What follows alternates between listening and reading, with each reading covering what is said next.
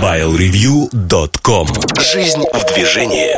Всем привет! Вы слушаете 304 выпуск подкаста портала MobileReview.com Сегодня в выпуске. В особом мнении Эльдар Муртазин рассказывает о люксовых товарах.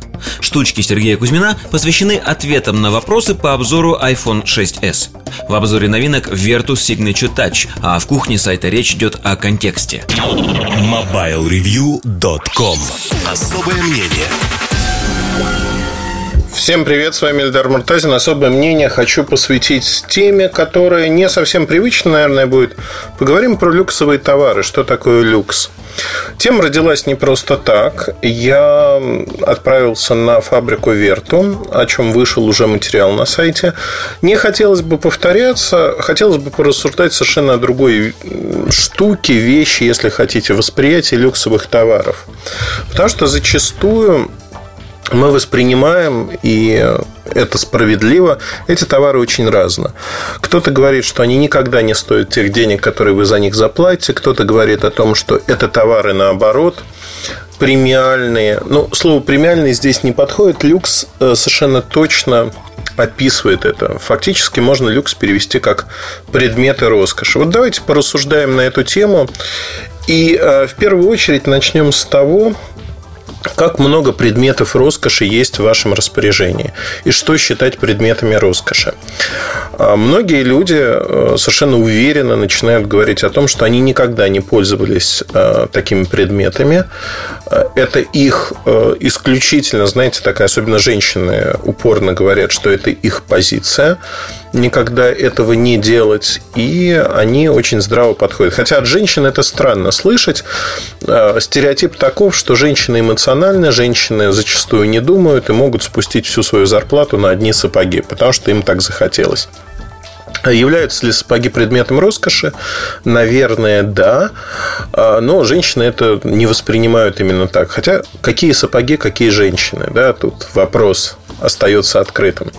Тем не менее, предметы роскоши это не обязательно автомобили, яхты, самолеты. А, это и предметы, в общем-то, попроще.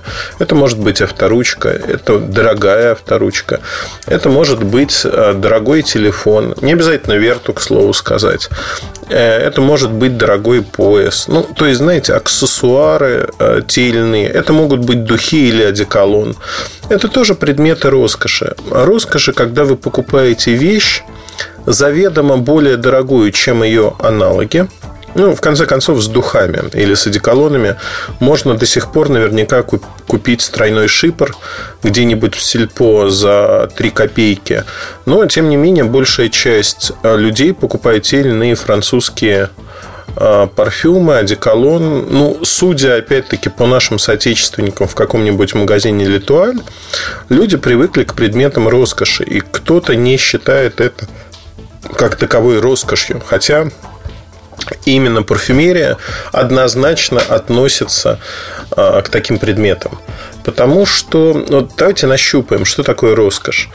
Это сверх необходимого. Сверх необходимого, когда предмет а, обладает или услуга тоже может быть, когда она обладает необходимым минимумом качеств, чтобы ей пользоваться но при этом ее цена, материалы, качество намного выше среднерыночных, что и выводит ее в другой класс. То есть вы можете найти э, аналоги, которые стоят намного дешевле, но при этом они будут выполнены из других материалов, иметь другой дизайн, возможно, быть не такими модными.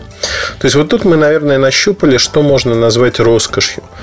А, потому что если идти от обратного, для любого предмета роскоши, за исключением искусства, искусства скульптуры, картины, они тоже относятся к этой теме. Это роскошь, по сути. А, не то самое минимально необходимое в пирамиде Маслова, о которой часто говорят. Так вот, для любого предмета роскоши можно найти и совершенно спокойно, как минимум, несколько более дешевых аналогов – Причем эти аналоги зачастую будут даже лучше по тем или иным характеристикам, и вы не испытаете ничего сложного при их использовании. То есть вы будете пользоваться этими аналогами и не будете чувствовать себя как-то ущемленным, а даже будете подсмеиваться. Ну, например, да, телефоны Верту. Они снимают хуже, чем флагманы, там, будь то iPhone, будь то Galaxy, э, Edge, Edge Plus или там Note 5. Но снимают похуже. И характеристики, в общем-то, не самые выдающиеся. Но это предмет роскоши, который имеет своих потребителей. Давайте э, поговорим о роскоши с точки зрения того, насколько это массовый рынок, насколько это большой рынок. В деньгах это огромный рынок, причем не только в России, но и в мире. Традиционно э, по предметам роскоши лидируют несколько стран. Россия не входит даже в первую тройку. Э, это Объединенные Арабские Эмираты – то есть вот эти безумные деньги, танки из золота, унитазы из золота, это все э, как бы относится к той же самой безумной истории, где люкс превратился в своего рода кич. И об этом я чуть позже поговорю, потому что не все можно считать люксом. Знаете, вот афоризм родился. Не все то люкс, что блестит. Э, потому что зачастую мы в это слово вкладываем предметы и явления, которые люксом не являются ни в каком виде – тем не менее, исходя из цены, мы относим их туда. А Объединенные Арабские Эмираты. В силу размера китайский рынок был очень-очень большим, интересным для люкса, в силу размера менталитета, потому что на тот самый миллиард китайцев всегда находится, пусть прослойка процентно не очень большая, тех, кто может позволить себе люкс купить. Тем не менее, этих людей достаточно много в абсолютных числах, поэтому продажи там, конечно, галопировали. До недавнего, до прошлого года, когда официальный курс был взят на, бор, на борьбу с коррупцией. И чиновники, их семьи, они, конечно, стали жить скромнее, даже бизнесмены стали жить скромнее, то есть не показывают вот такие траты на люкс, на образ жизни, если хотите для того, чтобы быть в струе вместе с э, Коммунистической партией Китая, чтобы показывать, что выполняют все заветы великого кормчего и текущего руководства. То есть э, смех смехом, но это выглядит именно так. Там все происходит несколько вы, вывернуто, но тем не менее это никак не влияет на наше обсуждение того, что такое рынок люкса. Россия, она традиционно где-то болтается пятое-шестое место в мире. При этом, э, вы знаете, мы очень, как нация, очень любим кичиться, другого слова, наверное, не подобрать, тем, что вот кто-то у нас покупает огромные яхты, кто-то, там, знаете, мне понравился мой товарищ, сказал недавно фразу, э, явно подслушанную где-то, но я ее никогда не слышал. Мне она очень-очень понравилась, что только в нашей стране э, в течение одной жизни люмпин превращается в буржуа, и эта эволюция страшное дело. А, зачастую это действительно так. А, Люмпин, превратившийся в буржуа, зачастую пытается вести себя несоответствующе. Ну и вот те коренные социальные изменения, которые произошли, многие люди сорили и сорят, и продолжают сорить деньгами. Вот. В том числе потребляя предметы роскоши, что во многом формирует их образ, если говорить про прослойку российскую, например. Да? В России формируют э, отношение к брендам, к маркам и к тем или иным, в общем-то, дорогим вещам. В 90-е годы это были костюмы одной известной фирмы, потому что бандиты облюбовали их и вполне определенных цветов. Э, клубные пиджаки в том числе – Чуть позже это в качестве признака можно было называть, там, смотреть, вот это чиновник, это не чиновник, в зависимости от того, какую машину человек выбирал. Сегодня стало в какой-то мере поспокойней. Тем не менее, э, восприятие роскоши и люкса в обществе, оно, конечно, очень-очень сильно перекручено. Начну с очевидной простой вещи. От которой надо, наверное, в нашем маленьком мини-исследовании люкса отталкиваться. А, что такое люкс? Ведь э, любой предмет, любой товар можно разделить по позиционированию и сказать, что вот этот товар позиционируется вот так, этот товар позиционируется вот так.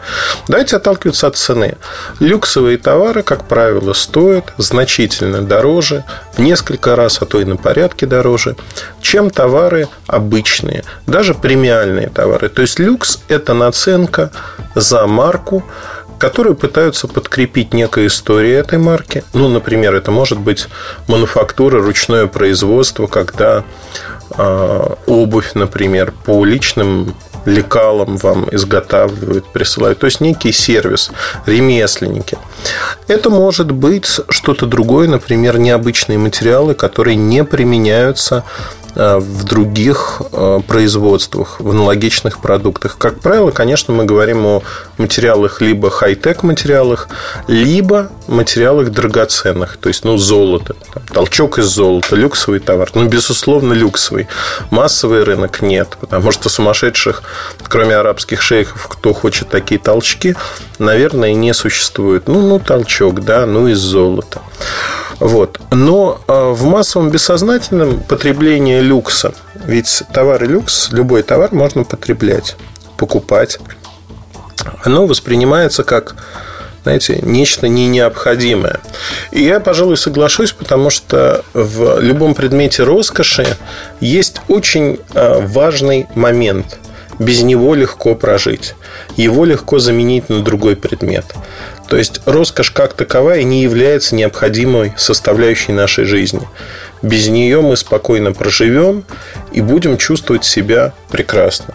Но а, при покупке того или иного предмета роскоши, или если вы получаете его в подарок, конечно, это определенный статус, это определенный уровень, что, смотрите, я добрался и купил, например, себе какие-то хорошие часы. Причем а, часы, э, вот часто говорят, там, вот по-настоящему хорошие часы, они стоят миллион долларов. Нет, они могут стоить тысячу долларов, они могут стоить 2-3 тысячи долларов. Это все равно будет предмет роскоши, по сути, потому что вы можете купить часы за 20, 30, 50 долларов, за 100, и они будут прекрасны. Они будут прекрасно показывать время. Другое дело, что марки, которые играют на люксовом рынке, они тоже отличаются. Есть марки, которые котируются выше, которые котируются ниже, но а, саму суть этого явления не меняет. Покупая, например, хорошие часы, что вы пытаетесь показать себе и окружающим? Что вы достигли определенного уровня достатка, в первую очередь. Что вы можете позволить себе вот такие-то часы. Я хочу специально подчеркнуть, что я не говорю про конкретные какие часы. У каждого человека они свои. Кто-то, наоборот, отрицает часы как элемент социальной жизни и говорит, я вот не ношу часы, потому что я не хочу показывать что-либо, я давно уже вне вот этих социальных рамок, мне не нужно что-то демонстрировать. Э, либо выбирает часы потому, что вот нравятся мне вот такие, такие или вот такие. При этом не обязательно стоимость играет тут роль. Есть и такие вещи, но в целом вот большая часть общества, большая часть а, социума живет по другим правилам. Когда часы являются признаком того или иного достатка, того или иного положения. Ну и не одна пара часов, а, как правило, у человека их несколько. Человек демонстрирует, что я вот вижу себя вот так, отношусь, наверное, вот к такой-то группе. Ну или совершенно об этом не задумывается, меняет модели – так, как хочет. Тем не менее, социальная функция у предметов люкса есть, и она очень велика. Обратите внимание, что человек, который пользуется люксовым телефоном Верту, например, потому что все другие телефоны, они, скажем так, премиальные, но это не совсем люкс. А, там тот же Так Хойер, который выпускает часы, аксессуары а, класса люкс. Их телефоны, да, в полном смысле этого слова люксовые, но ну, наверное, послабее бренд. Опять-таки, вот тут мы скатываемся в то, что вкусовщина. Кто-то считает, что такое выше, чем Верту. Кто-то скажет наоборот. Это вопрос выбора. Но при покупке люкса, когда вы за свои деньги что-то покупаете, тут всегда есть один очень важный момент. И момент психологический, вот с кем бы я ни разговаривал, этот момент, конечно, многих людей греет. И действительно становится понятным, почему женщины часто покупают супердорогие шмотки, которые им не нужны, чтобы одеть их, надеть один-два раза, и на этом, в общем-то, а, завершить их жизненный цикл. Потому что в момент покупки, когда вы тратите значимую сумму денег, действительно значимую, не то, что вот для вас, знаете, копейки, а для каждого человека это своя сумма, вам кажется, что вы покупаете стоящую вещь. При этом есть такое заблуждение, что люкс покупают, потому что он может служить дольше, чем обычная какая-то вещь. Ну, там, я не знаю, кофточка, платье, курточка. Это не так. Зачастую люксовые вещи, там плюс-минус, они очень качественные, они очень хорошие, но они не выполнены так, чтобы служить там десятилетиями, годами. Хотя тут тоже есть исключения. У меня там поиск канале, например, он много-много лет мне служит, он очень хороший, и я его очень люблю. Хотя стоил он как маленький космический корабль. Тем не менее, а, если говорить о большинстве вещей, они не отличаются какими-то потребительскими свойствами, за исключением цены, марки и идеи, которые в них вложены. Как ни странно, люкс дарит людям ну, некое ощущение избранности, если хотите, как кажется многим, респектабельности. Но тут все зависит от того образа жизни, который вы ведете, и что вы можете себе позволить. А, это очень важно понимать, потому что если а, человек в разбитой шестерке, но на руках у него очень дорогие часы, это полное несовпадение образа, сразу же возникает мысль, что это подделка. Ровно так же, как женщины в московском метро, у которых Louis Vuitton сумки, Эрмес сумки, а, Биркин. И понятно, что это подделки, там, хорошие, плохие, вопрос третий. Но они, вот как предмет, они не дают им ровным счетом ничего. Почему? Потому что весь образ не соответствует женщине, и воспринимается этот человек странно. Ну, там, неважно, кто подделками пользуется, может быть, это мужчина. В последнее время, например, сумки Hermes я часто вижу у мужчин, явно освоили выпуск где-то на фабрике поддельных сумочек. И курьеры часто с такими ходят. Дешево и сердито, что называется. Является ли это люксом? Нет, не является. Хотя я хочу сказать, что вот в том же Китае глядя на сумки, там, ну, например, Луи Виттон, которые подделывают очень часто, а, физически ты не видишь разницы по материалу, по прострочка, как сделано, с сумкой, которая стоит на порядке больше. То есть, одна стоит, там, условно, 150-200 долларов, другая стоит 2-3 тысячи долларов, оригинальная. Ну, кроме сертификата, кроме того, что ты потратил такие деньги, носиться они будут одинаково. И тут мы подходим к первому и основному. Вообще вся идея люкса и роскоши, она э, умозрительна во многом. И она дает людям не сам предмет как таковой.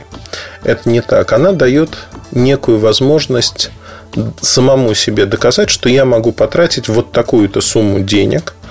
Зачастую, ну, опять-таки, предметы роскоши на последние не покупают. А, когда там зубы на полку есть нечего. У нас в стране так иногда происходит, но в большинстве стран все-таки люди начинают потреблять предметы роскоши в момент, когда они достигли определенного социального статуса. И вот начиная с этого момента они начинают потреблять такие предметы. Это не значит, что они приходят там, в аналог местной ЦУМа и скупают этажами все ну, ни один нормальный, здоровый человек этого не сделает. Нет, они, у каждого из нас есть какая-то мечта. Ну, та или иная. Там, кто-то мечтал о хороших часах. В свое время, давным-давно, а, у моего отца были часы а, очень хорошие, ну и они остались после него. Но как-то после отца не ношу. Вот не поднимается рука. У него были часы Rolex очень хорошие, очень классные. Мне они, ну, не очень нравятся. Не знаю почему. Но и в то же время у него были с начала 80-х, это была свежая-свежая модель, которая появилась в Союзе, ему подарили Патек Филипп Наутилус.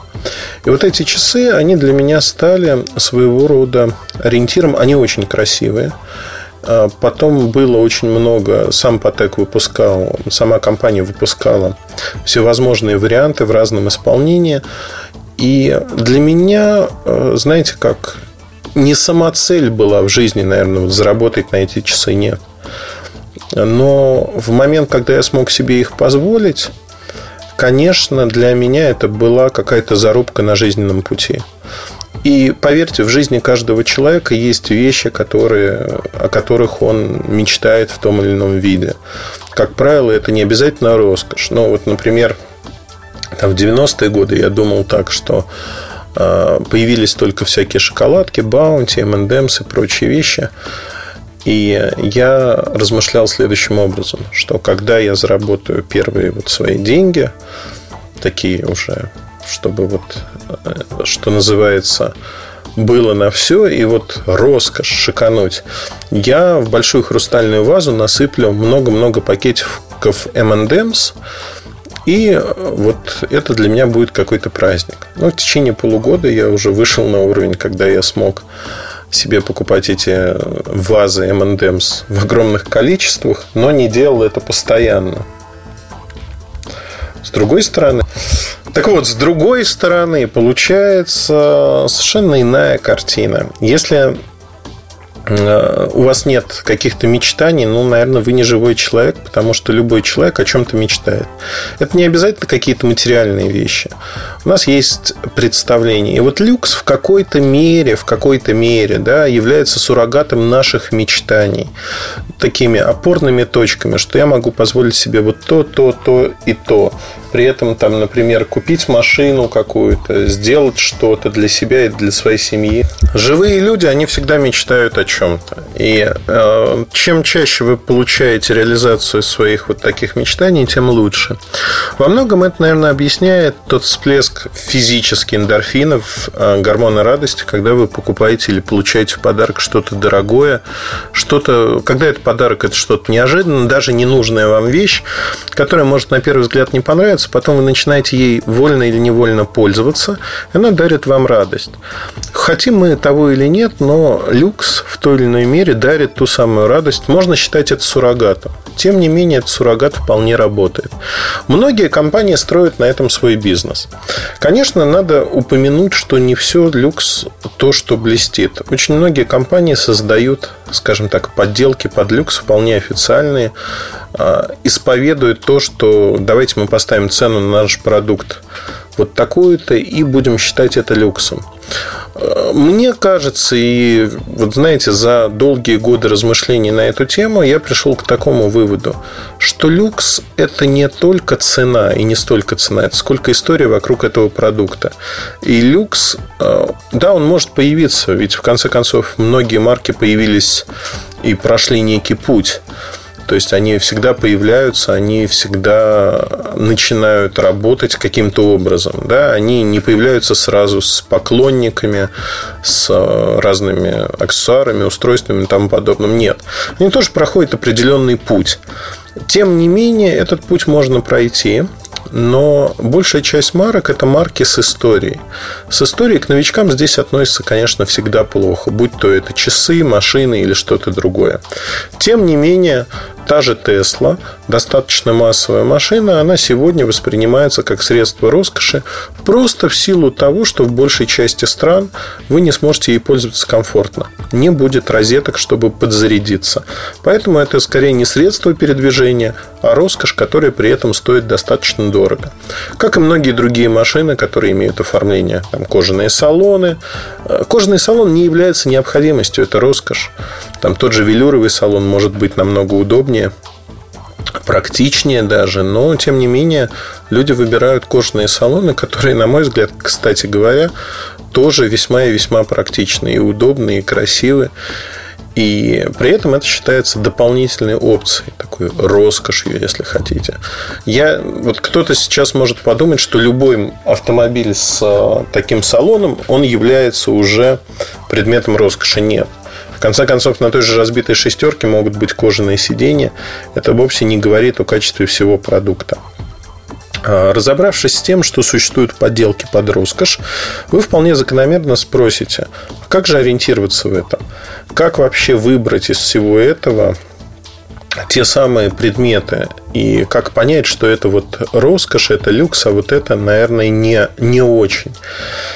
Вы знаете, правило очень простое. Оно говорит о том, как много людей знают о том, что это является предметом роскоши в вашей стране. И от страны к стране, кстати говоря, популярность тех или иных предметов, она может отличаться. Но самое главное, наверное, не в этом, что роскошь – это а, в определенной степени образ жизни. Снова повторюсь, это не значит, что вам нужно покупать и скупать все. Но если вы ориентируетесь в таких предметах и марках и понимаете, что это такое. Если вы понимаете и морально готовы заплатить за тот или иной предмет или мечтаете о нем, ну, за часы, например, да, а, то вы уже готовы сделать шаг вот в тот самый мир роскоши. И не так важно, сколько будет предметов а, у вас, которые отвечают этим требованиям. Это абсолютно не важно. Их может быть десяток, их может быть сто, их может быть там тысяча, все равно вы не можете окружить себя исключительно предметами роскоши.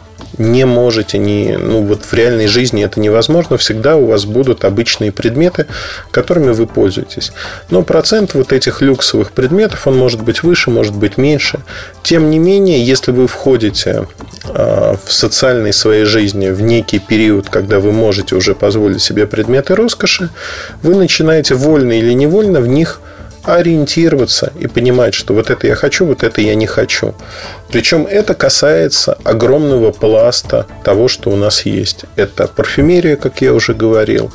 Но сложно покупать парфюмерию просто по тому, что никак, э, никакой запах у нее, не как вы э, звучите с этим парфюмом, а потому что вот это модная марка. Нет, конечно, вы подбираете под себя. Ровно так же вы можете подбирать под себя верту телефон, ровно так же вы подбираете под себя, под свой стиль жизни часы и другие предметы, машину в том числе. И здесь, в общем-то, там миник является предметом роскоши, и люкс, или это просто маленький автомобиль?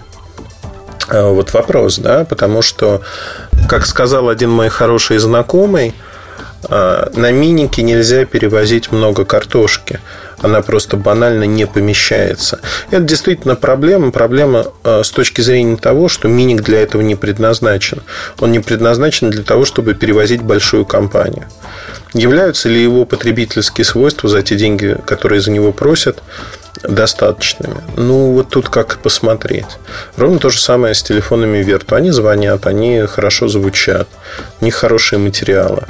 Но за цену на порядок меньше вы можете купить вполне, ну, то есть за цену одного самого простого Верту вы можете купить десяток флагманов. И а, получите больше не просто характеристик, лучше камеру, время работы, ну и прочее, прочее. То есть здесь всегда а, телефон, устройство, аксессуар, это связано с вашим образом жизни. И если ваш образ жизни не соответствует, значит это не ваше. Для некоторых людей это становится самоцелью. Показать и сказать, что смотрите, я вот такой крутой, у меня есть вот то-то, то-то, и я вот пытаюсь выделиться там с помощью машины, например, с помощью еще чего-то. Это не работает не работает, потому что нельзя одной вещью выделить себя как-то. Таких вещей должно быть достаточно много, чтобы вы показали, что э, вы соответствуете ну, к некому социальному слою. Даже ну, нет такого социального слоя потребителей люкс. Просто условно можно сказать так, что люди чего-то добились и обеспечили материальное благополучие для себя и своих окружающих. И вот здесь, кстати, такая социальная рознь растет в России очень жестко, потому что по умолчанию сразу возникает вопрос, а вообще откуда у молодой девушки вот то-то, то-то, то-то, такие-то предметы роскоши? А, ну все понятно, она спит с тем-то. Хотя девочка сама зарабатывает и хорошо училась, потратила на это пол своей жизни. И в 25 лет, в общем-то, попала на хорошую работу не, за, не потому, что ее кто-то туда устроил, а потому что она а, предыдущую часть жизни вкалывала так с первого класса, что мало не покажется. ну и прочее, прочее, прочее. То есть вот тут сегодня, как у нас это воспринимается, это неправильно зачастую. Тем не менее, и поэтому многие люди, кстати говоря, э, отрицают или не используют предметы роскоши, говорят о том, что ребята, это неправильно. Но, как мне кажется, себя баловать нужно. И если вы считаете, что вы можете себе это позволить, покупайте не на последнее, и для вас это ну, такая приятная покупка, которая не, обременительна, и при этом вы а, не очень сильно расстроитесь, если что-то с ней произойдет, потеряете, поломается. Ну, тогда почему нет? Побалуйте себя. Вот те самые эндорфины, которые в кровь попадают, когда вы тратите большую сумму денег на покупку чего-то подобного, это ну, своего рода такая привязанность к тому, чтобы делать это более-менее постоянно. Каждый здесь выбирает свой путь, безусловно. Но очень важно понимать, что несмотря на то, что все мы разные, у всех свои представления о прекрасном, в том числе о том, что такое роскошь, надо, наверное, обсуждать такие предметы с людьми, которые ну, как бы, вот, знаете, острый вопрос, я пытаюсь правильно сказать, чтобы никого не обидеть. Но вкус рыбы, наверное, надо обсуждать с теми, кто эту рыбу пробовал и понимает, что она дает. Если человек живет в коммунальной квартире в маленьком городе с э, какой-то безумно маленькой зарплатой, обсуждать с ним почему машина может стоить столько-то миллионов, бессмысленно, потому что она неподъемная для него в принципе. Но самое главное, что ему кажется, что эти люди зажрались. Хотя у них просто другие горизонты, другие представления о жизни и прочее, прочее, прочее. То же самое касается ресторанов, то же самое касается вина, потому что очень часто вином люди называют совершенно разные вещи. Один человек называет вином а, одно а, то, что вином не является, а другой говорит о действительно хорошем вине. Все мы разные, надо просто уметь понимать друг друга, понимать, что человек и как человек живет, какой образ жизни ведет, исходя из этого понимать, насколько там вам конкретно нужны эти предметы роскоши. Ну вот хотелось порассуждать на эту тему, потому что очень часто люди, знаете, в отрыве от каких-то вещей просто начинают рассуждать, что вот предметы роскоши не имеют права на существование. При этом мы видим, что они не просто существуют, а преуспевают. Это достаточно большой, огромный рынок, который существует. На этом все. Удачи, хорошего настроения. С вами был Ильдар Муртазин. Пока. MobileReview.com Штучки Добрый день, дорогие друзья. Меня зовут Сергей Кузьмин. Очередной выпуск подкаста под названием «Штучки». А, напомню, что выходит этот подкаст уже, дай бог памяти, с 2007 года. И Заранее хочу сказать, что, наверное, благодаря Эльдару он до сих пор выходит, потому что так получается, что Эльдар постоянно напоминает о том, что есть необходимость записать новый выпуск, а, следит за выходом и так далее. То есть как-то этот момент у нас на общественно полезных началах взял на себя Эльдар с самого начала, ну и вот до сих пор мы а, стараемся записывать по одному выпуску в неделю, посвящать его, соответственно, самым разным каким-то а, вещам. И сегодня вместо того, чтобы разговаривать о вещах, я бы хотел поотвечать на ряд вопросов, а, поступивших в ходе обзора iPhone 6s. Это, на мой взгляд, вполне адекватная практика. Ну, я имею в виду ответы на вопросы. Вот, и для меня это проще, потому что не надо никаких придумывать тем. То есть есть конкретные какие-то, да, вводные, и мне на них просто надо ответить. Сейчас попробуем это сделать. Просто вот, да, 773 комментария, большинство из них такие почему-то негативных тонах, но понятно почему на самом деле, потому что iPhone это как, я не знаю, какой-то, ну, элемент современной городской мифологии, который вызывает у людей самые какие-то там странные чувства. И я сам себя ловлю на мысли порой, что в руках у людей другой аппарат смотрится довольно странно. Потом я вспоминаю, что, в общем-то, у каждого есть возможность выбирать. И, ну вот сегодня был я, например, на автосервисе. То есть там, пока делали машину, сидел в комнате ожидания с ноутбуком, работал. Это, кстати, очень полезная и хорошая практика, которой не было раньше, потому что я вспоминаю времена, когда ноутбуки были очень большими, и их особо не таскали с собой, потому что они работали мало. И вот тогда, когда там, допустим, по два часа что-то делают с машиной, смысла выезжать на такси, потом возвращаться особо нет. То есть ты просто сидишь и ждешь, условно, да? Ты ждешь, ждешь, ждешь, ждешь. А потом тебе машину сделали, ты там, я не знаю, обчитался журналов, берешь с собой книги и так далее. То есть сейчас просто можно взять ноут, да, и продуктивно достаточно поработать. Это, конечно, очень здорово. Ну и так вот, я сижу, соответственно, работаю. У меня MacBook Pro Retina 15, да, а, iPhone, а, на руке часы, и я весь такой вот в этой Apple истории, у меня там смс приходят на ноутбук, я сразу отвечаю, а, что-то происходит на часах, я смотрю и сразу понимаю, надо ли мне дергать телефон или нет, а, включен режим модема, то есть э, Ноутбук подключен в сеть через LTE на iPhone 6s Plus. Все очень удобно, вся вот эта вот связка между собой функционирует и доставляет удовольствие, да. А потом, потом, соответственно, я вижу, как человек рядом достает из э, кармана, ну, во-первых, человек рядом просто появляется, он присаживается на тот же диван, спрашивает, ничего ли не помешает ли он, достает, соответственно, ноутбука, SUS и достает смартфон Sony. По-моему, Xperia Z, то ли Z2, ну, по-моему, Z2. Скорее, это был Z2. И начинает делать все то же самое, что делаю я, просто у него вот эта вот другая вселенная. По каким-то причинам ему она, видимо, подходит лучше.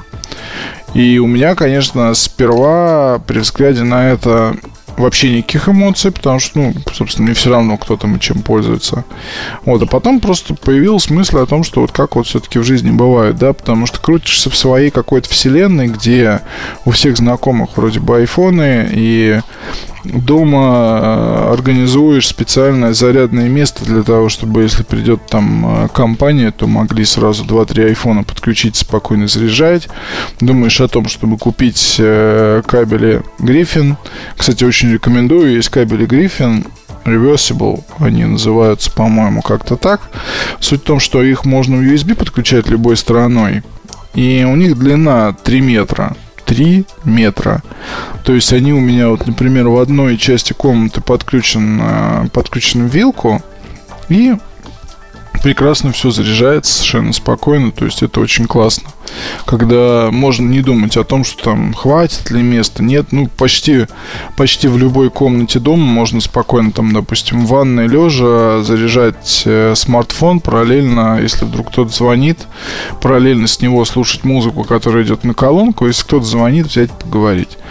Вот это, соответственно, классно. Да, поэтому трехметровые кабели Griffin стоит вам запомнить, я еще про них напишу, но то, что они есть, это очень классно. Так, а теперь, соответственно, я вам сказал, что существуют разные вселенные, надо к этому относиться спокойно, у каждого из нас есть свои там предпочтения, свои нужды и так далее.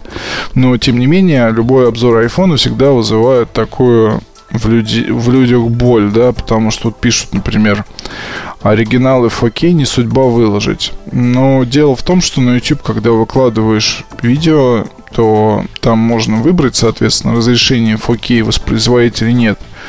А выкладывать оригинал 4K для скачивания чтобы скачали и посмотрели. Ну, мы можем попросить об этом наш, нашего верстальщика, если вы пришлете мне на почту письмо и, соответственно, мы это сделаем, выложим оригинал. Но только, опять же, зачем? Если вы можете все это прекрасно оценить на YouTube, если там ткнуть в меню, то можно выбрать 4K, потому что 4K разрешение на iPhone честное вполне. И там такой контент можно посмотреть. Так, если вы не фотографируетесь в ночных клубах, ресторанах и барах, значит вам еще рано думать, обсуждать iPhone 6s, идите делать уроки, а потом ложитесь спать. Вот эта фраза почему-то очень вызвала много обсуждений, но я на самом деле не хотел даже смеяться, я вполне серьезно написал, что а, детям не надо покупать такие дорогие аппараты, и если вы школьник, там, допустим, 15-16 лет, то вам вряд ли нужен аппарат за 80 тысяч рублей.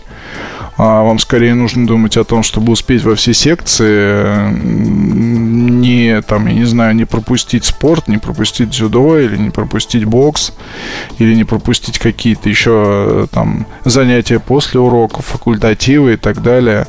А сидеть на форумах и обсуждать смартфончики, ну, мне кажется, это путь никуда. Если вы хотите подробнее узнать мое мнение по поводу того, что и как полезно школьникам в интернете, вы можете зайти на сайт itsmyday.ru, мой личный, и почитать там Z-трансляцию за номером 3.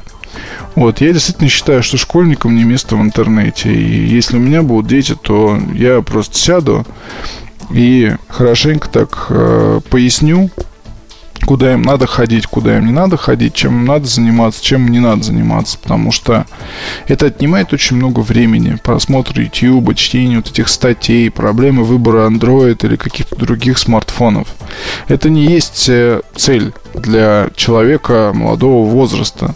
Хорошая цель – это получать образование, впитывать как губка опыт, а, свой, чужой, любой, да, а пытаться понять, чем бы хотелось, хотя бы просто примерно определить какой-то сектор, в котором хотелось бы заниматься какими-то делами и пытаться уже в нем себя реализовывать. А вот эта вся ерунда насчет того, какой там смартфончик, сколько ядер, или как там на FOPDA вот это все обсуждают, а я остаюсь мимо, вернее, я, а я как бы не участвую в этом, и какая это беда. А, это все шум не более того. Так, жаль, что буква маленькая не видна всем окружающим за пару десятков метров. Либо степ, либо финиш. Ну, можете считать как угодно. Либо степ, либо финиш. Конечно, я допускаю какие-то шутки в своих статьях, потому что почему нет? Корпус стал чуть тяжелее, немного массивней. Ну, понятно, здесь куча придирок и так далее. Я всегда вот, когда виртуозно пишет мне человек, виртуозное владение языком, как частенько бывает у авторов того сайта. Масса однозначно определяет вес тела, так что массивнее означает тяжелее, у вас выходит что-то поет чуть влажно немного мог. Понятно. Ну, существуют литературные приемы, почему их не использовать? Тен-тен-тен. Неблещущий новизной телефон с невыдающимися тех характеристиками продается со ценой двух приличных магистральных машин или одного весьма приличного холодильника. Ну да, собственно, iPhone тоже уже, по сути, бытовая техника, и ее просто меняют там раз в год, раз в два года, когда устаревают характеристики. В Штатах так происходит.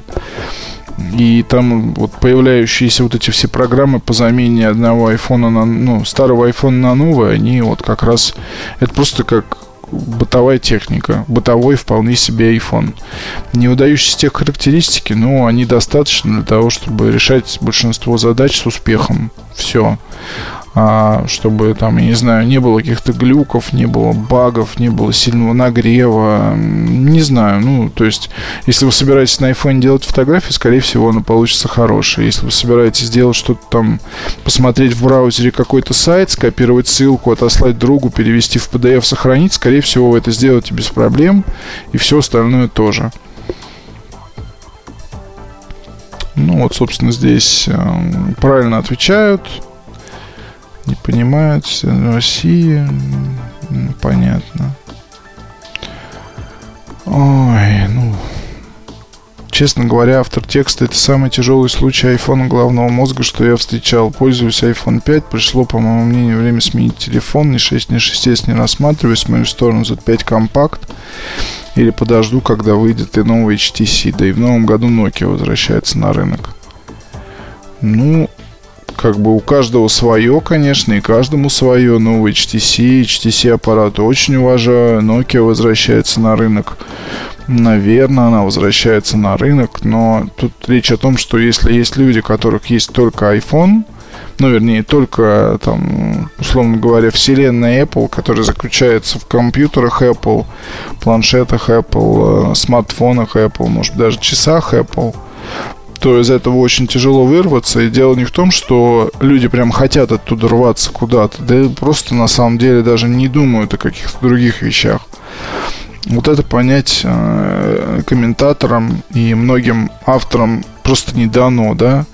Нет даже такого выбора между там одним или другим между там Android каким-то смартфоном и смартфоном на базе iOS, потому что а, ну, как бы сказать-то, для тех, кто пользуется айфоном, эта вся вселенная Android, она совершенно непонятна. Это просто другой мир. И представьте себе вот обычного тела человека, погруженного в какие-то хлопоты свои там бытовые, да.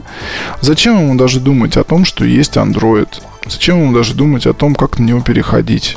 Вот тут скорее просто мысли о том, что, допустим, если сейчас 5S, то перейти на шестерку или купить 6S сразу, или подождать, купить 7, который уже будет совсем другой аппарат. Так вот это происходит. Это не мысли какие-то о том, что там Nokia возвращается на рынок, или вдруг там BlackBerry что-то сделают. Ну, в общем, вы понимаете, о чем я говорю. Господин Кузьмин, конечно, грамотный журналист, чья задача в первую очередь переход по ссылке на свою статью генерация трафика. Телефон практически сбалансированный, вопрос вызывает автономность, тотальное игнорирование. А, ну, грамотный журналист, спасибо, конечно. Журналист просто и все. Влагозащиты, кстати, вот здесь пишут нет. Apple об этом ничего не говорит, значит, влагозащиты нет. Если была бы, сказали. Просто на самом деле аппарат делают э, крепче. Если так посмотреть на эволюцию айфонов, то там очень много всего сделано для того, чтобы защитить и от ударов, и от воды, и от дождя, и от э, потных рук и так далее и тому подобное. Просто, ну, как поступают э, большинство журналистов, к слову, о журналистах. Почитал характеристики, подержал там в руках что-нибудь, посмотрел, ну, вроде как все, тяп-ляп, обзор готов. Бывает, бывает у всех, бывает и у меня, может быть, даже такое, и бывает оно, и пожалуйста. Но здесь просто, если смотреть чуть глубже, а, то я, допустим, видел все айфоны в разобранном состоянии практически. Да, ну, наверное, все видел. И видел, как от, допустим, 3G и 3GS, насколько они меняются внутренне. И вот как раз очень много изменений связано с тем, чтобы сделать аппарат, во-первых, ремонтно пригодней, ремонта пригоднее, во-вторых, сделать его защищеннее от каких-либо э, факторов внешних.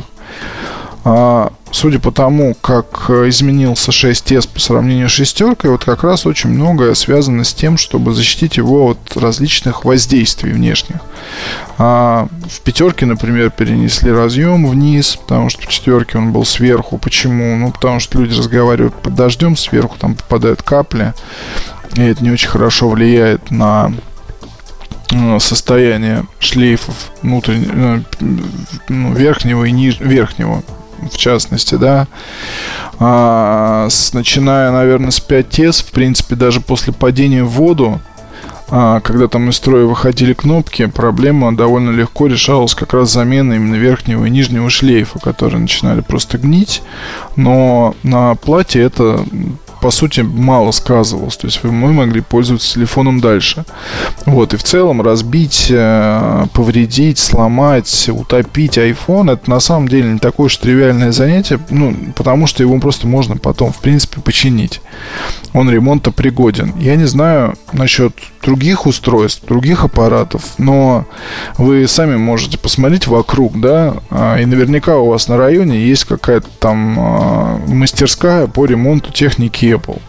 Это говорит, мне кажется, больше о том, насколько а, вот эти все продукты Apple проникли в жизнь наших русских людей, чем любые слова э, любых там рекламистов, пиарщиков и так далее. Я что-то не вижу сервисных центров Lenovo, Lenovo или Samsung на каждом шагу. Буквально на каждом шагу, да. Так, давайте дальше еще пару вопросов. Наверное, и все, что-то я устал. Сегодня был тяжелый день. Вечером улетать в отпуск. Судя по, по упоминанию Samsung, даже Кузьмин разочаровался в Sony. Нет, я не разочаровался, просто люблю и Samsung, люблю и Sony, хорошие смартфоны. Вот я просто привел пример того, что ну, Z5 же не продавался на момент выхода iPhone 6s. Сейчас уже цены определили И цены такие, ну, достаточно странные. Мне кажется, это дорого, но с другой стороны, таков уж курс евро. То есть, скорее всего, цены будут снижаться с течением, ну, чем ближе к Новому году. Если все пойдет так же, как сейчас, то, то они будут меньше. Но, тем не менее, пока вот так. А, Поэтому просто привел Edge Plus, потому что если уж хочется что-то интересного, ну вот, пожалуйста. Борьба за количество комментариев, кто больше наберет. Понятно.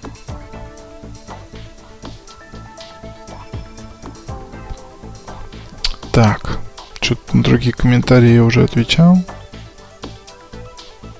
Сейчас еще один какой-нибудь вопрос интересный, все.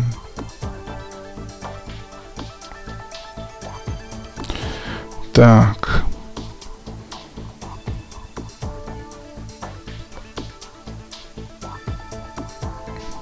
Тринадцать миллионов iPhone 6s и iPhone 6s продали за три дня. Ну да, продали. Все вот эти моменты насчет того, что там разнесены были данные в отчете, они связаны исключительно с э, внутренними правилами компании Apple, связанными с календарным годом и так далее. Так. Так, так, так. Я, кажется, понял, в чем проблема сережки. Он стремится к дорогим вещам, но его останавливает недостаток средств. Это нормально. Ничего против не имею. Однако он пытается ими понтоваться, что получается из рук он плохо. Вот этот iPhone, разве он его купил? Редакция купила, поверю. Достался бесплатно и начались понты. Впрочем, для яблочников это норма, хоть понтоваться айфоном в Москве это просто анекдот. Ну, много таких бывает комментариев, да. И что сказать? Сказать особо нечего. Айфоны покупаются, получаются в Apple. Ноутбуки получаются в Apple на тест, потом отдаются. Есть свой MacBook, часы купил для пробы, потом получил в Apple, все остальное, ну, как бы за свои, кровные. Почему нет, если вещь хорошая? Тут же надо понимать, что скупой платит дважды. Вот, а, допустим, мне как э, журналисту, который постоянно должен быть на связи и которому нужен, там, не знаю, максимально э, качественное устройство своей категории, мне кажется, среди фаблетов iPhone 6 э, Plus или 6s Plus это самое лучшее устройство. И поэтому не выдавали бы в Apple, я купил бы, опять же, за свои. Вот, в Apple просто какая история, то что ряд журналистов получают эти гаджеты для того, чтобы использовать, писать обзоры ПО там и так далее в течение года, пока не выйдет следующий образец. Вот, и потом, соответственно, происходит замена. Но это все, скажем так, очень плавающая такая история. То есть кто-то получает, кто-то нет. И здесь я ничего особо сказать э, не могу за других, да, как это все выглядит. Могу лишь сказать, что я купил довольно много айфонов в своей жизни и себе, и для подарков, потому что никак, ну, в Apple не делают никаких там даров донайцам, да. То, что ты получил, ты должен вернуть. То, что ты получил на тест, должен вернуть. Такой абсолютно э, правильный, наверное, подход, когда никто никого ни в чем не может упрекнуть. Вот, с другой стороны, объективность журналиста, она не покупается, и даже если там что-то достается в дар, то какая разница? Ну, как все равно ты напишешь э, то, как есть. Ну, это мне так кажется, да, потому что есть тысячи потребителей, они это купят, и если это плохо, то они так и скажут, что это плохо, это совсем ни о чем. И ты, получается, получается, свою репутацию ставишь на кон. Вот, мне кажется, никому это не надо делать. А, насчет коллег ничего, ничего говорить не буду, потому что не знаю, да, там, и не хочу просто об этом говорить, какая как, как там, как там и что происходит. Могу сказать про редакцию нашу. У нас подход такой, как у других, не знаю, и, честно говоря, неинтересно. Вот, а в целом, конечно, почитав комментарии, многие люди мне начинают ну, там, друзья говорить, как ты можешь это терпеть, почему ты не начинаешь никого искать или как-то там разбираться. А, Ну, естественно, никакого это смысла нет. Люди приходят просто такое впечатление выпустить пар, а, пожаловаться там на какую-то, может быть, даже свою жизнь.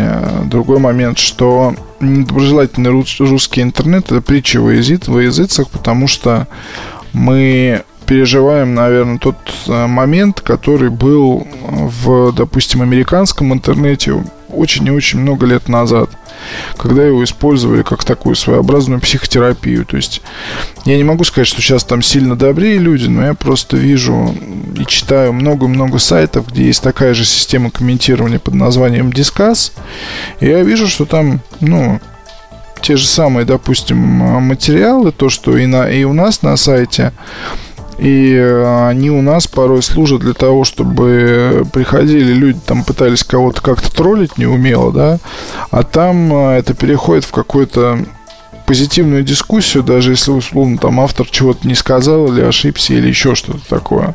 То есть полюса разные. Там это в любом случае плюс, даже если ты условно написал вполне себе, там, скажем, нейтральный обзор и не сильно разобрался в каких-то фишках, и это все разбирается в комментах уже в итоге, и привлекается автор, он там что-то делает то у нас однозначно, скажем, однозначный минус, потому что появляются люди, которые сразу говорят, автор не прав, автор дурак. Это вот напоминает такую борьбу с навигатором, когда человек себе покупает машину-навигатор, начинает с ним спорить, там доказывать ему, что он ведет неправильной дорогой, а, ругать его, пытаться там его обмануть и так далее. В итоге его отключает и выбрасывает.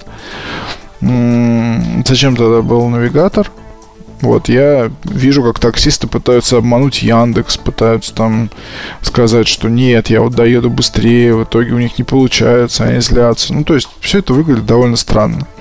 Короче говоря, на этом, наверное, пора уже остановиться. 25 минут. Хватит. Я надеюсь, что вы наслушались меня на долгое время вперед. А, удачных вам дней. Спасибо большое и пока. MobileReview.com Обзоры на вид.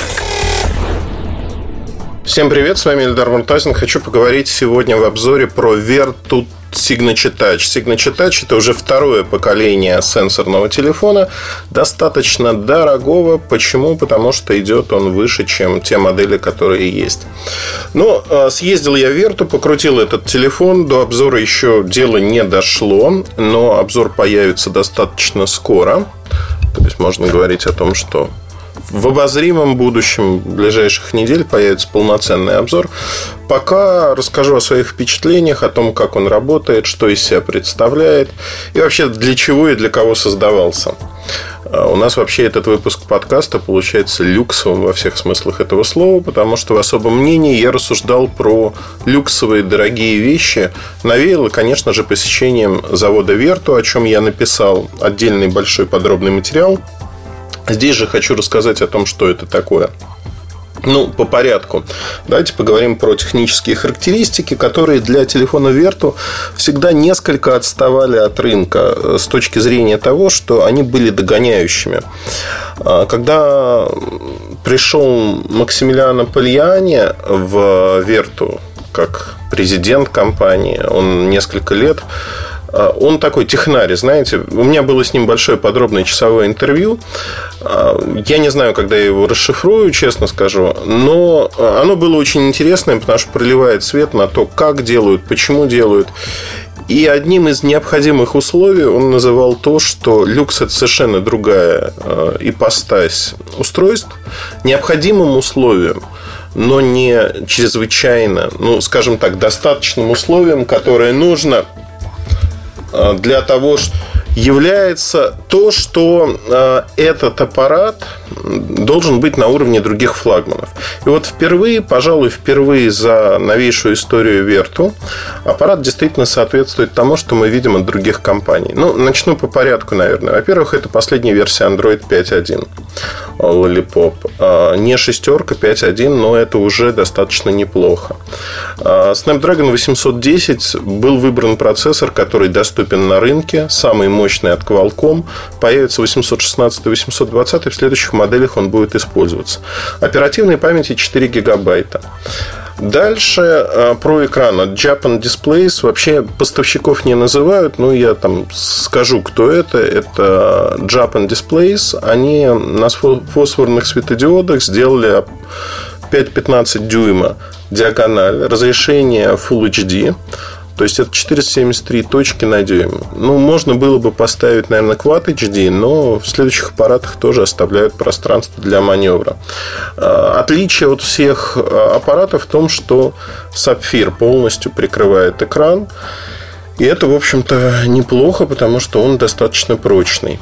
А, изменили модуль камеры. Это последний сенсор от Sony, Sony IMX с разрешением 21 мегапиксель камера, по впечатлениям моим, она не очень, скажем так, э, с точки зрения съемки. Ну, знаете, Moto X Play. Недавно писал обзор, там тоже стоит этот же модуль. Очень и очень хорошо снимает, э, скажем так, вне помещений, на солнце, на ярком свету. В помещениях, конечно, начинает сбоить и уже выглядит немножко не так. Стереодинамики есть традиционно, звук очень хороший, мне нравится, как играет а, Верту, его моментально отличаешь от всех других аппаратов, то есть чистый громкий звук. Если мы говорим про массовые модели, ну, флагманы, например, iPhone, безусловно, играет не так чисто, не так громко. Samsung играют чисто, но тоже громкость, в общем-то, меньше. В какой-то мере, наверное, можно сравнить с BlackBerry Passport, если вы помните такую модель. А, там динамик, конечно, очень-очень громкий, очень хорошо различимый и слышимый. Чем-то похож на Верту. Но, тем не менее, Верта вот всегда отличался именно такой мелочью, как внимание к звуку. И внимание к звуку здесь возведено скажем так, в абсолют. Звучит он очень хорошо. Внутри, если говорить про э, технологии звука, это, конечно же, Dolby Digital Plus. Это возможность применять эквалайзеры для прослушивания музыки. И, в общем-то, это неплохо. Фронтальная камера 2 мегапикселя, при этом она среднего качества, ничего особенного в ней нет. Но надо понимать, что это аппарат, который а, полностью, он ну, во всех смыслах современный. Там есть встроенный, корпус же неразборный, есть встроенная беспроводная зарядка, совместимая со стандартом ши. Но часто его в России называют QI. QI. А Quick Charge второй в турбомоуде от Qualcomm есть, то есть вы можете быстро заряжать. Батарейка небольшая, достаточно 3160 мАч, тоже встроенная, но этой батарейки хватает на полный рабочий день. То есть с утра до вечера он работает вполне. Самое интересное, что а, здесь есть, если мы говорим про LTE, практически все LTE, FDD, TDD банды, то есть это LTE Advanced до 300 мегабайт при загрузке с Carrier Aggregation. Ну и 50 мегабайт это э, мегабит вверх в секунду, это uplink. То есть, по сути, на сегодняшний день это устройство, оно действительно выглядит на уровне лучших аппаратов других компаний. Возможно, оно не воспринимается таковым многими. Ну, там можно говорить о том, что экран не Quad HD, там, диагональ экрана, вес аппарата, ну и другие моменты мы можем обсуждать и говорить, что ребята, ну посмотрите, этот аппарат, наверное, должен выглядеть ну, во всяком случае, так многие ждут, что он должен выглядеть на каждый доллар, евро, рубль, потраченный на него. А, я хочу сказать следующее, что эта модель крайне интересна по причине другой. Во-первых, это аппарат, который поступает в нескольких видах исполнения и выглядит он совершенно в жизни. Ну, тут вопрос, да, кто-то говорит, нет, он выглядит некрасиво, он выглядит как-то плохо надо брать в руки, потому что ничего на рынке, вот поверьте мне, ничто на рынке из того, что есть, не выглядит по материалам, по ощущению в руке так же, как Верту сегодня. Мне очень нравится там Edge Plus большой. Мне нравится, как выполнен Galaxy S6, iPhone 6, 6s. Это хорошие массовые премиальные продукты, но это не люкс. С точки зрения люкса, Верту делает очень правильные вещи, комбинируя титан, титан Grade 5 с кожей. И сделано это очень правильно, хорошо. Новый механизм появился открытие для двух створок, крылья чайки. На задней стороне есть такой винтик. Поворачиваете его влево, левая створка поднимается, поворачиваете вправо, правая. Соответственно, нано-сим-карточка, микро-SD-карточка, которую можно поставить. Причем карточку можно поставить любого объема. То есть, чисто теоретически к а, той памяти, которая у вас есть, 64 гигабайта, вы можете поставить карточку до 2 терабайт microSD. Ну и пользоваться, в общем-то, это интересно. А крылья чайки выглядят очень и очень неплохо. Ну, мне нравится. С точки зрения кожи здесь есть полное разнообразие, потому что есть кожа аллигатора, ящерица. И вот оттенки, цвета кожи, они очень-очень интересны, потому что 4 цвета существует и 8 вариантов отделки. Это, как правило, это телячья кожа, самая простая, черная, потом такой гранат темный, э, ящерица виноградного цвета, ящерица черного цвета, ну, аллигатор черный, темно-синий аллигатор очень хорошо смотрится. И мне очень нравится. Аллигатор э, просто ну, черного цвета или с отделкой. Кожа помягче, наверное, не, не так практично. Все-таки телефон дорогой. О практичности надо задуматься и подумать, как вы будете им пользоваться. Разброс цен. Цены, ну, как всегда, на Vertu Signature Touch, они отличаются достаточно сильно. От 10 тысяч, ну, 9900 долларов до 21 тысячи долларов США, в зависимости от того, какой вариант телефона вы выбираете. Что я хочу сказать? Мне кажется, вот тут важно еще отметить, что выделенный сервис консьержа появился на 18 месяцев. То есть 18 месяцев у вас персональный э, консьерж, который помогает решать все ваши вопросы. Люди по-разному относятся к этой услуге, считая, что кому-то это удобно, кому-то нет.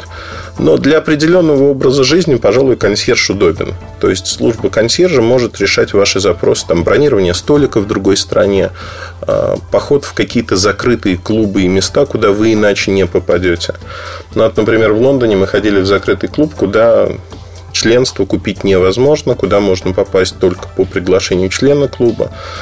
И такие же места я уже рассказывал как-то в Вене на Венский бал. Мне нужно было попасть. Консьерж решил эту проблему, и вопрос именно в том, что это не решается деньгами.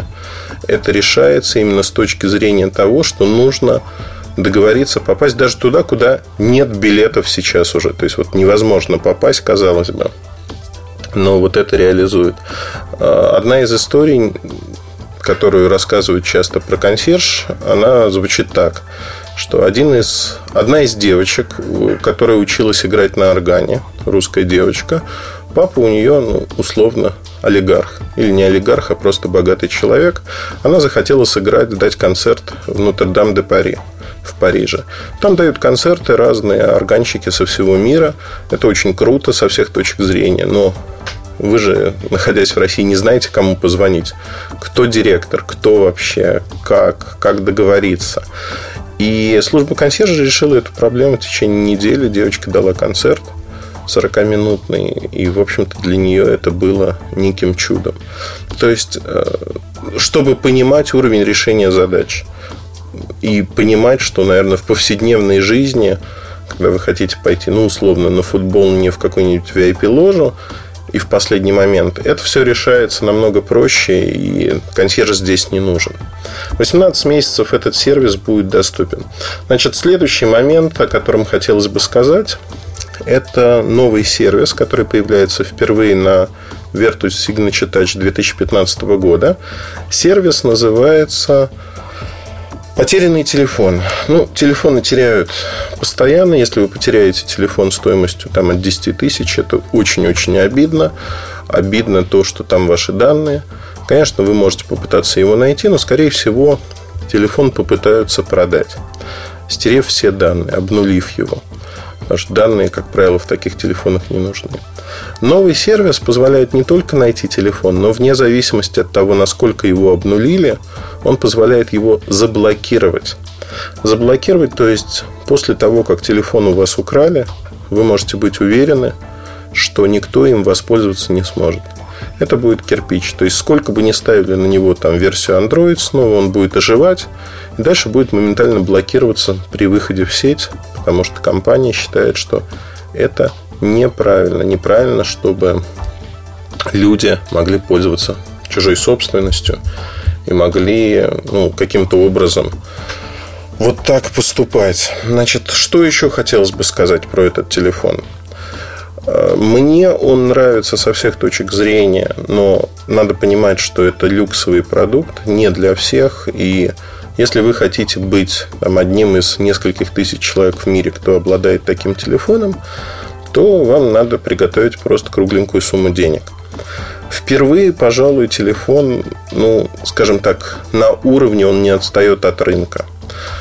Понятно, что ежегодно будут выходить модели, которые будут там, чуть выше рынка, возможно, вставать по тому, что внутри. Но действительно, впервые компания Vertu сделала аппарат, который интересен со всех точек зрения и обладает очень-очень неплохими характеристиками. Мне он нравится. Вот. Взял бы я себе такой, не знаю. Ну, вот, э, скажем так, предыдущий Vertu, э, Vertu Signature Touch, он у меня вызвал очень положительные чувства. Я сказал о том, что это аппарат, которым можно пользоваться в ежедневной жизни. То же самое ровно здесь. И вопрос в том, как вы воспринимаете телефон, как он выглядит, насколько он хорош, не хорош, как вам кажется – насколько он удобен. Но надо смотреть. Все зависит от вашего образа жизни. Если вы ведете соответствующий образ жизни, вот такой телефон впишется в вашу экосистему, вашу обстановку. Если вы не ведете такой образ жизни, ну, мне кажется, наверное, стоит проигнорировать, просто узнать о том, что вот такое на свете существует. Вот такие-то преимущества, вот такие-то вещи, о которых я рассказывал сегодня. Но, знаете, убиваться, там, копить кредиты или еще что-то для того, чтобы купить верту, это точно самое бессмысленное занятие на свете. Наверное, сначала нужно сделать так, чтобы дорасти до некого статуса, до некого уровня. Уже потом э, на этом уровне пользоваться устройством. На этом все. Удачи, хорошего настроения. Оставайтесь с нами. Пока. MobileReview.com Кухня сайта. Всем привет, с вами Эльдар Муртазин. Кухню сайта хочу посвятить контексту, но абсолютно не контекстной рекламе, а то, что называется, наверное, в этом мире актуальность, контекст. Очень часто э, журналисты и обычные люди забывают об этом и начинают путаться, путаться в прямом смысле этого слова, потому что контекст очень важен. Когда вы говорите о чем-то, знаете, э, обратная сторона медали, очень часто люди, которых интервьюируют, интервьюируемые, а, когда они делают какие-то комментарии, проходит какое-то время и все перекручивают. Перекручивают с точки зрения того, что говорят. А вот в 2001 году вы сказали вот такую-то фразу. И э, возникает ощущение, что говоривший эту фразу не просто подонок и козел, а он просто подонок и козел вдвойне, потому что он по утрам ест детей, в обед он ест детей, а на ужин он их не просто ест, но еще и глумится над ними. На самом деле, важен же контекст, из которого зачастую вы всегда сталкивались с этим. Выдираются фразы, выдираются иные выражения, и создается впечатление, что говорящий, ну, либо дурак, либо подлец, либо все вместе взятое. Поэтому контекст всегда важен. Важен контекст, чтобы посмотреть, фраза закончена, не закончена. Очень часто с цитированием это происходит, потому что много крылатых фраз, они э, звучат намного красивее, чем они звучали в оригинале. Если поискать эти фразы, то оказывается, что смысл зачастую прямо противоположен тому, что происходило на самом деле с этими фразами. А, это тот самый контекст, та самая актуальность информации, которая ну, должна считываться вами в том или ином виде. Надо понимать, что есть устоявшиеся выражения, крылатые фразы те же самые. Но иногда, когда мы говорим о бытовой информации, что такое бытовая информация? Это то, с чем мы сталкиваемся в повседневной нашей жизни. Не специализированные какие-то вещи, а это новости, это события вокруг нас. Но вот здесь очень важен контекст. Приведу простой пример. А, у людей не принято, знаете, вот когда люди общаются в компании, всегда попадаются такие гаденыши, которые за глаза а, одному человеку про другого что-то говорят. Выглядит это примерно так. А ты знаешь, что вот Вася назвал тебя земляным червяком. Тут же идут к Васе и говорят, а вот там Эльдар назвал тебя тоже земляным червяком. И пытаются стравить людей. Обычно люди напрямую не спрашивают, там, Вася, а не называл ли ты меня земляным червяком? Ну, или что-то подобное. А, либо часто возникает ситуация, когда действительно в каком-то контексте была произнесена вещь, ну, например, Вася мог бы быть земляным червяком, если, а не Вася земляной червяк. А, это общение, а, в общении возможны всякие штуки, ну, в частности, недопонимание и подобные вещи. Это нормально. Поэтому, когда мы говорим о СМИ, а в СМИ надо вот двусмысленности избегать и тем более строить СМИ, строить свою статью или что-то подобное на вот таких предпосылках нельзя в принципе. Это неправильно. Но вы осознанно врете своим читателям, вы осознанно делаете ложные высказывания, которые могут быть неправильно истолкованы. И здесь, кстати говоря, вот всегда есть простое правило, которым надо руководствоваться. Правило звучит так. Если вы не понимаете по какой-то причине, например, фраза на другом языке, не на английском, там, на японском, например, автопереводчик ее переводит криво, и вы не знаете, как она переводится, найдите человека, который знает язык, а попытается перевести. Иногда это не помогает, потому что фразу можно толковать очень двояко, по-разному. Некоторые люди топ-менеджеры специально так говорят, чтобы ввести в заблуждение. Вроде как одно, но вроде как другое. А вот трюизмы, они э, в ходу сегодня у многих людей, кто умеет ими пользоваться. Но самое главное для вас, ну, не надо вводить в заблуждение там, свою аудиторию, тех, кто вас читает, слушает, и э, говорить, что я вот считаю, что вот эта фраза звучит вот так. Хотя, кстати говоря, вот этот подход, он правильный. Когда вы честно признаетесь о том, что фразу можно прочитать и вот так, и вот так, и непонятно, что он имел в виду. Это предельно правдиво. Вы не строите из себя эксперта, там, Господа Бога в едином лице, там, истину в последней инстанции. Вы честно говорите о том, что вот вы столкнулись, вы разыскали некий факт, но не строите. То есть, если мы говорим об информации – то вы не строите вокруг этой информации, вы ее откидываете, потому что она не может считаться релевантной, она не может считаться правильной и прочее, прочее. Но, наверное, про контекст я хотел бы поговорить даже в более широком смысле, потому что есть такое слово аудитория, которое мне не нравится активно, но, тем не менее, я его использую очень часто. А, потому что удобно. Вот как ни странно, удобно, оно такое безликое аудитории иногда делят по разным признакам. По социальному, по половому, гендерному, по материальному, что входит частично в социальный профиль, в страту и прочее, прочее. Но вот здесь, э, смотрите, в зависимости от того, какая у вас аудитория по образованию, например, вы можете или не можете использовать те или иные обороты и слова – я человек ленивый во всех смыслах этого слова. Я стараюсь адаптировать свою речь максимально для максимально широкой аудитории. А, это вовсе не значит, что я начинаю говорить, ну ты чё, и там через предложение сыпать матом. Отнюдь нет. Но а, язык должен быть понятным, простым. И простыми словами нужно уметь объяснить сложные вещи. Это, кстати говоря, характеристика того, что вы эти вещи понимаете, понимаете, как они работают.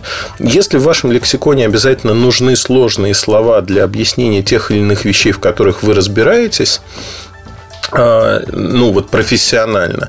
Это неправильно, это значит, что вы не до конца зачастую их понимаете и не можете доступным языком это изложить любому профану. Это проблема. Проблема, она остростоящая, потому что когда мы начинаем общаться, например, с программистами или там, с друг, с представителями других профессий. Конечно, есть сленг, есть э, бытовые профессиональные обороты, которые они используют, но зачастую люди могут отрешиться от этого и объяснить, а что, собственно говоря, происходит и как происходит. Но если люди не могут этого сделать, то встает другой вопрос, что, ребята, а вы, в общем-то, сделали э, максимум того, но я не понимаю вас. Мы говорим на разных языках, у нас нет общего знаменателя. И также ровно происходит, э, очень часто есть профессиональная деформация, когда человек, работая в какой-то области, для него есть некая система координат, тот самый контекст. Система координат а у каждого человека, она очень простая, что ночью темно, утром светло, встает солнце, в зависимости от времени года и суток это солнце светит ярко, не ярко, идет дождь, снег, ветер дует, цветочки распустились, не распустились. То есть это такие, знаете, физический мир, который диктует свои вещи. Поэтому э, Человек одевается, соответственно, погоде. Но нет людей, которые там в шортах выходят в 40-градусный мороз, э, просто потому что им так захотелось. Физический мир, он надиктовывает очень многое. И люди, которые в шортах ходят в 40-градусный мороз, они в конечном итоге вымирают ну, массово, да, может быть, есть, там можно привести один, два, три примера. На, Филевском, на Филевской пойме еще в советское время в Москве жил дедок, э, он по некой методике обливался ежедневно холодной водой и в одной рубашке, вот действительно в одной рубашке, э, брючках, на босу ногу. Он зимой ходил. Зимой ходил в любой мороз. И был очень здоров. Я не знаю, что с ним вот произошло потом. Я его наблюдал периодически. Ну, это были вот конец 80-х, начало 90-х. И, конечно, он был местной достопримечательностью. Ну и Филевская пойма была еще другой. Но не суть.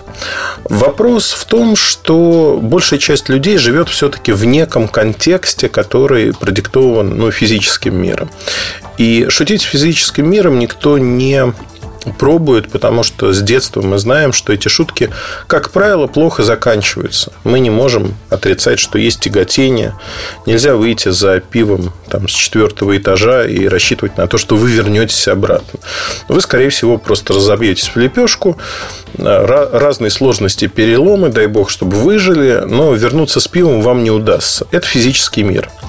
Тем не менее, контекст очень часто, ну, потому что человеческий организм, как любое живое существо, он стремится к состоянию покоя. И наш мозг тоже стремится к состоянию покоя. Его надо заставлять думать. Это очень тяжело для любого человека без исключения. Но, опять-таки, думать, скажем так, на любых оборотах, на повышенных, потому что для каждого это что-то свое. Вот тоже свой контекст. Один думает лучше, другой хуже. Просто потому, что есть или нет практики. И занимается этим человек или не занимается. Но а, мозг, так же, как и тело, стремится к состоянию покоя, то есть затрачивать наименьшее количество энергии чтобы все было просто. Мы уже обсуждали частично этот вопрос, когда люди думают стереотипами, не вдумываются в то, что происходит. Но я хочу подойти именно со стороны контекста к этому вопросу, потому что он ну, многогранен, он намного шире интереснее. Вот посмотрите.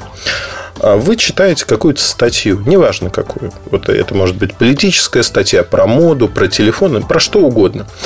Эта статья раскрывает некую историю. Но проблема заключается в том, что в любой истории есть отсылки к каким-то общеизвестным фактам. Ну, любого мира, да, физического события. И в зависимости от того, как, насколько в контекст погружен читающий человек, он будет считывать те или иные смыслы, те или иные обороты. Кто-то их заметит, кто-то их не заметит. И в литературе, в кино вот эта многослойность, она придается зачастую специально. То есть, есть массовый потребитель, который никаких тайных смыслов не увидит, а, абсолютно не увидит отсылки к другим произведениям, цитаты из других произведений. Для него это будет, ну, вы знаете, ну, совершенно вот он оценит в лоб это произведение. Есть а, второй слой, который там более образованные люди, а, имеющие там чуть больший кругозор, они увидят, что вот эта цитата из криминального чтива, а вот это было вот там-то, а вот эта салонка на столе напоминает фильм «Кофе и сигареты». То есть, одним словом, считает какие-то другие смыслы, тот самый контекст, и произведение заиграет другими красками принципиально. Таких слоев может быть много. То есть это своего рода игра. Причем иногда она получается вольно, чаще невольно, потому что это образ мыслей э, человека, который воплощается в неком произведении. Будь то текст, кино, клип, не знаю, все что угодно, музыка, если хотите. И здесь э, очень важно понимать, что вот если мы говорим про журналистику, очень важно понимать, что журналистика зачастую носит чисто утилитарную функцию. Это не искусство, это возможность донести ту или иную информацию. И очень важно ее поместить в правильный контекст, подобрать правильные слова, чтобы не было, знаете, огромного числа отсылок, а вот помните, вот это было вот так, когда деревья были большими, а вот это было вот так. Ну, тогда, знаете, э, статья превращается в одну большую сноску, и читать ее невозможно. Тем не менее, на какие-то опорные точки надо делать лирические отступления и объяснять, почему это так. А, очень часто а, журналисты а, говорят так, что моя аудитория, мои читатели, они умные, они уже знают, вот смотрите, в 2011 году я написал такую статью, в 2002 вот такую статью, и он помнит, он помнит эту работу. Для него эта работа уже сделана. Поверьте, есть огромное число людей, которые впервые познакомятся с вами именно в этой статье. Они не читали вашу статью второго года, одиннадцатого. Они просто про них даже не знают. Может быть, они потом когда-то натолкнутся на эти материалы и скажут, о, круто, я вот в другой хронологии читал, а вот были еще предпосылки.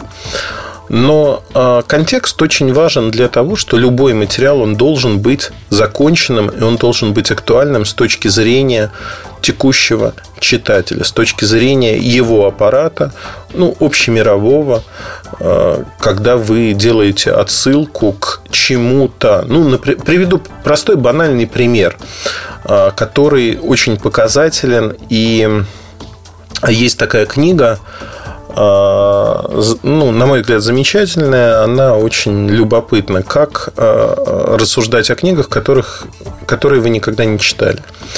По сути, она описывает это явление а, явление контекста. Есть произведения, кино, фильмы, музыка, которые вы никогда не читали, не видели, не слышали, но можете общаться о них и про них, обсуждать их просто в силу того, что они произвели такое впечатление на публику, на общество, что их широко обсуждали. И вольно или невольно вы знаете главных действующих лиц, вы знаете героев, зачастую вы знаете канву и что там происходило. То есть э, эта ситуация, она типична для обычных людей, для современного общества, когда вы знаете о произведении больше, не интересуясь им, вы получаете много информации от ваших друзей, окружения, газет, в конце концов, журналов, а, обзоров каких-либо. И вам кажется, что у вас сформировалось некое мнение. При этом само произведение вы не употребили. Там не прочитали, не посмотрели. И вот представьте себе, что журналист пишет некую статью и отсылает э, нас к фразе «все люди лгут». И не делает сноса, кто это говорит. Ну, например, а, более расширенно можно написать, как говорил доктор Хаус или как говорил известный герой, все люди лгут. Понятно, что MD House сериал, отсылка идет к нему, понятно, сразу формируется образ героя, который накладывает определенный отпечаток. Это сильный визуальный образ. Если человек видел сериал, если ему нравится этот сериал, вы фактически привлекаете его на свою сторону, говорите, вот я тоже поклонник этого сериала, возможно, или вы отрицаете говорите, я не поклонник сериала, вот мне кажется, он был неправ, но вы задействуете образы, задействуете целый пласт сознания, который уже знает и опирается на знакомую информацию тот самый контекст. И в этом контексте вы можете использовать чужие фразы для того, чтобы построить свое повествование и не растекаться мыслью по древу, рассказывая о том, а что было и как было. Теперь давайте представим, что прошло 200-300 лет, и какой-то человек читает вашу статью. И он видит высказывание просто без отсылки. Высказывание «все люди лгут». И он думает, ага, этот автор, он ничего не знает про этот сериал, он не знает про доктора Хауса, он не знает про это произведение. Он принимает эту фразу не парафразом, не в контексте того, той культуры, которая есть у нас сегодня – массовая культура, которая знает эту фразу, она легко считывается. Он воспринимает эту фразу как прямую речь автора, что это автор считает так. И, соответственно, как-то подстраивает свое восприятие автора под то, что он о нем узнает из этих строчек и страниц. Проделайте очень простую операцию. Она на самом деле достаточно забавна. Попробуйте прочитать, попробуйте прочитать какие-нибудь классические произведения, а, которые вы уже знаете, и попробуйте найти вот такие зацепки, фразы, которые привязаны к тому контексту, в котором жили люди. И поверьте мне, вы в любом произведении найдете исторический контекст, от которого никуда не скрыться. Исторический контекст связан с образом жизни, потому что ну, например, да, она, приходя домой, там, про 18 век можно прочитать где-нибудь, по дороге домой она купила масло. И вот тут возникает вопрос, какое подсолнечное масло, касторовое масло, какое масло она купила, для чего? Для человека, живущего в то время, не возникает такого вопроса, что это масло для светильников, которые чадили, которые давали а, небольшой свет. Ну, то есть, по дороге она купила это масло для чего? То есть, это определенный, в свою очередь, определенный социальный уровень. Крестьянам, например, оно было, как правило, не нужно. Они не читали в это время. То есть, они не читали а, книги по ночам, потому что сами книги были недоступны и дорогие. А если читали, то при лучине, потому что лучина была намного лучше, а, лучше неправильное слово, давала хуже свет, но намного дешевле она была для них. То есть а, контекст, он крайне важен. И этот контекст, он диктует очень многое. То есть, по тому, что человек покупает, где он покупает. Ну, вот место, привязка к месту. Не историческое место, а просто привязка к месту. Если мы прочитаем ну, что-то подобное про современность. Например, а, человек пошел в ресторан «Доктор Живаго», и в этом а, ресторане там, у него состоялась встреча, бла-бла-бла. То есть, э, будет ли знать человек о том, что происходило Э, в этом ресторане, он будет знать из книги, но контекст он не очень понимает, если он там не был, он не понимает, какого уровня это заведение. Он просто не понимает, сколько там средний счет, он не понимает, э, какие официанты, как это выглядит. Он может что-то вообразить, но ничто в душе его не колыхнется. Он не может раскрутить эту историю дальше, на следующий уровень. А вот эта информация, она важна, она дает очень много дополнительной информации. Поэтому со временем многие литературные произведения немножко тускнеют. Мы теряем фокус на контексте. И тут существует несколько направлений, когда литераторы стараются от него избавиться, стараются сделать максимально нейтральным, теряя в выразительности, теряя в том, как они видят этот мир но делая его, знаете, так, на века. Это тоже играет, тоже стратегия. Никто не знает, а вот на века можно сделать такое произведение, которое будет максимально интересно, и вы будете говорить о том, что оно крутое, оно хорошее, а, потому что я его понимаю. Жизнь меняется. И а, очень часто произведения, которые мы создаем, нетленку, которую мы творим, они сиюминутные.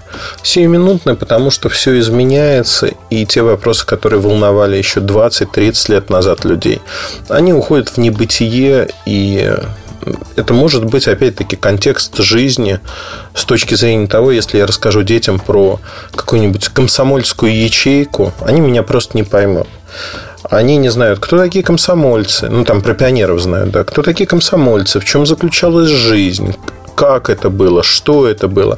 Это лишняя ненужная информация. Этот контекст потерян. Тем не менее, а, почему я про это рассказываю? Для журналистики очень важно правильно поместить материал, героя этого материала, если вы пишете про человека или компанию, в некий отрывок – той жизни, которая есть. Не надо описывать всю жизнь, но надо правильно расставить акценты, правильно показать героев и тому подобные вещи. То есть мы посмотрим на то, что происходит и как это происходит. Значит, э, в этом аспекте важно всегда сосредоточиться, знаете, вот тут важна золотая середина. Не объяснять прописные истины, но какие-то моменты, которые могут быть двусмысленными или которые в будущем могут забыться, предполагается, что некоторые люди не знают их в настоящем, вот здесь. И поэтому очень важно а, давать какие-то направляющие. И если мы почитаем, ну, например, французскую, французских классиков, то французскую литературу, там осознали этот момент очень быстро. И там в 19 веке, в начале 20 века, если вы возьмете работы, ну, Золя, допустим, возьмем, мне очень нравится Золя, он обстоятельно описывает разные вещи. Всегда много места и времени тратится на то, чтобы описать обстановку, описать, как выглядит дом, ресторан, описать, как это было, чтобы передать это настроение. Конечно, в малой прозе, в статьях, в очерках – у вас нет просто места, возможности этого делать. Но эмоционально это придает очень большую окраску вашим произведениям. Почему? Потому что человек погружается вместе с вами. Просто то, что является общепринятым, понятным для вас, зачастую для других людей, это не так. Нет привязки к месту, нет понимания, насколько это дорогое, дешевое место. Ну, например, я могу написать про Лондон на Пикадилли Сёкос или на Оксфорд-стрит э, было то-то, то-то, или в Хэрротс открылся магазин, и люди не понимают – Люди не понимают, что это, нужна привязка. Хэротс, условно, более дорогой ЦУМ. А, Пикадилли Сёкос а, похож на Таймс-сквер и очень дорогое место. Но вот это все нужно каким-то образом привязывать либо к знакомым ориентирам, либо описывать, почему это важно. Почему вот этот магазин открылся именно там. Почему он важен а, для повествования. Почему важно понимать, что это не просто так произошло. Что это произошло произошло с умыслом. И здесь мы, конечно, видим э, полный разброд и шатание, потому что люди зачастую просто не задумываются о том, что происходит. Вы знаете, это, конечно, удивительно. Удивительно с точки зрения того, что журналисты, которые по умолчанию должны быть такими медиаторами, которые могут общаться с разными людьми из разных социальных прослоек, они зачастую об этом забывают. И выступают в роли акынов. Акынов, которые, знаете, вот пишут там, я взял в руки телефон, в этом телефоне я вижу вот это, это и это вот неинтересно абсолютно, потому что что вижу, то пою, это очень простой жанр, с которым справится даже школьник. Да, сегодня много школьников этим и занимается, откровенно говоря. Занимается кто-то успешно, кто-то неуспешно, но это неинтересно. Можно добавить сюда эмоцию какую-то, но тоже это очень обыденно. Мне хотелось бы, чтобы э, вот этот контекст, он был многосмысловым. И люди нагружали этим контекстом. Потому что, знаете, как ниточка.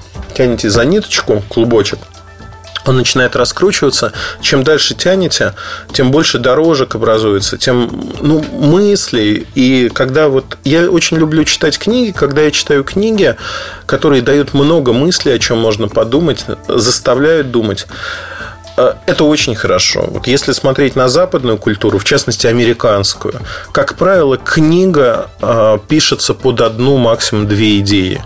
То есть люди не разбрасываются. Вся книга с разных сторон обсасывает одну идею. Знаете, э, большой гвоздь вам в голову вбивают с разных сторон, и калашматит, калашматит, чтобы вы вот эту идею одну главную запомнили, не дай бог не потеряли. Мне нравятся, конечно, книги, в которых таких идей много. В разные периоды жизни человечества были разные подходы к этому, но если посмотреть на журналистику, на то, как люди пишут статьи, обратите внимание, делятся они информацией там, о других статьях, там, если мы про интернет говорим, гиперссылками, ссылками на другие материалы. Если делятся, то насколько активно, насколько часто. Это хороший тон. Дать ссылку на источник. Но это также хороший тон рассуждать о том, что происходит и как. Куда мы идем, что нас ждет, почему это вот так, а не иначе. Одним словом, это крайне интересная штука. Крайне интересная штука во всех смыслах – и контекст здесь крайне важен. Золотое правило, а, которым я хочу напоследок поделиться, оно пригодится и читателям, и, наверное, писателям, заключается в том, что нельзя раскрывать контекст до бесконечности. Иногда а, форма начинает преобладать, когда вы очень красиво объясняете весь антураж, ну, например, там место событий, но при этом э, само событие становится невзрачным, занимает несколько предложений и теряется. То есть вот это место происшествия, оно давит, оно стирает. Просто можно отмерять математически, смотреть, знаете, вот описание места или контекста, точнее, не может занимать более там половины от описания от того, а что, собственно, там произошло. Но это крайне-крайне важно. К сожалению, об этом забывают. Это простой способ увеличить э, привлекательность ваших произведений, сделать их более интересными, раскрывая контекст, раскрывая его чуть-чуть более подробно. Когда есть, э, знаете, такая патагонка, потовыжималка у журналиста, он выдает на гора много-много статей одинаковых, по сути. Это невозможно делать. Все-таки тут нужна некая определенная свобода, чтобы вы могли раскрывать контекст. Он не во всех материалах нужен. Например, в короткой заметке новости о чем-то, о событии, он не нужен. В очерке очерк без контекста мертв. Это невозможно. Соответственно, если вы делаете статью, вам надо определиться с жанром, в котором вы хотите сделать. Если это, например, э, приведу простой пример. Очерк э, о заводе Верту. К нему можно подойти было ну, с нескольких сторон. То есть можно было подойти в лоб и написать просто, как это сделали до меня те, кто был на этом заводе в предыдущие годы. А, знаете, как фотографии, краткое описание. Такой фоторепортаж, иллюстрированный репортаж. Ага, вот это двери в офис Верту. Вот тут слева производство, вот фотография производства. Вот тут то-то, то-то, вот тут то-то, то-то. И ну, это может быть кому-то интересно, безусловно. А можно написать очерк, как я это сделал. То есть дорога, где расположен, что расположено поблизости, почему это место вот такое, чем оно отличается. И дальше тот самый репортаж, чтобы дать, знаете, эмоцию, дать почувствовать на кончиках пальцев, что это такое, прочувствовать, почему именно здесь открыли, почему дух этого места, он преобладает и он важен. Я уверен, что ну, этот материал читался хорошо, и отзывы о нем достаточно хорошие. То есть интересно было людям. Интересно, потому что дана эмоция. И вот такие очерки, они хороши, хороши для всех. Поэтому я рекомендую вам заниматься подобными вещами, экспериментами. Не застаивайтесь вот в той форме, в которой, знаете, намертво вы влипли. Неважно, что это, обзоры, статьи, новости. Пытайтесь экспериментировать. Какие-то эксперименты аудитория будет воспринимать в штыки, какие-то пойдут очень хорошо. Но контекст, он крайне важен. Важно его правильно раскрыть. Не развернуть на всю длину, а именно раскрыть так аккуратно, показать, очеловечить материал, дать эмоцию. Это самое главное, что вы можете как журналист сделать, ну или как писатель, не суть важно. То есть нужна некая эмоция, и вы должны ее демонстрировать. На этом все. Удачи, хорошего настроения. Пока. MobileReview.com Жизнь в движении.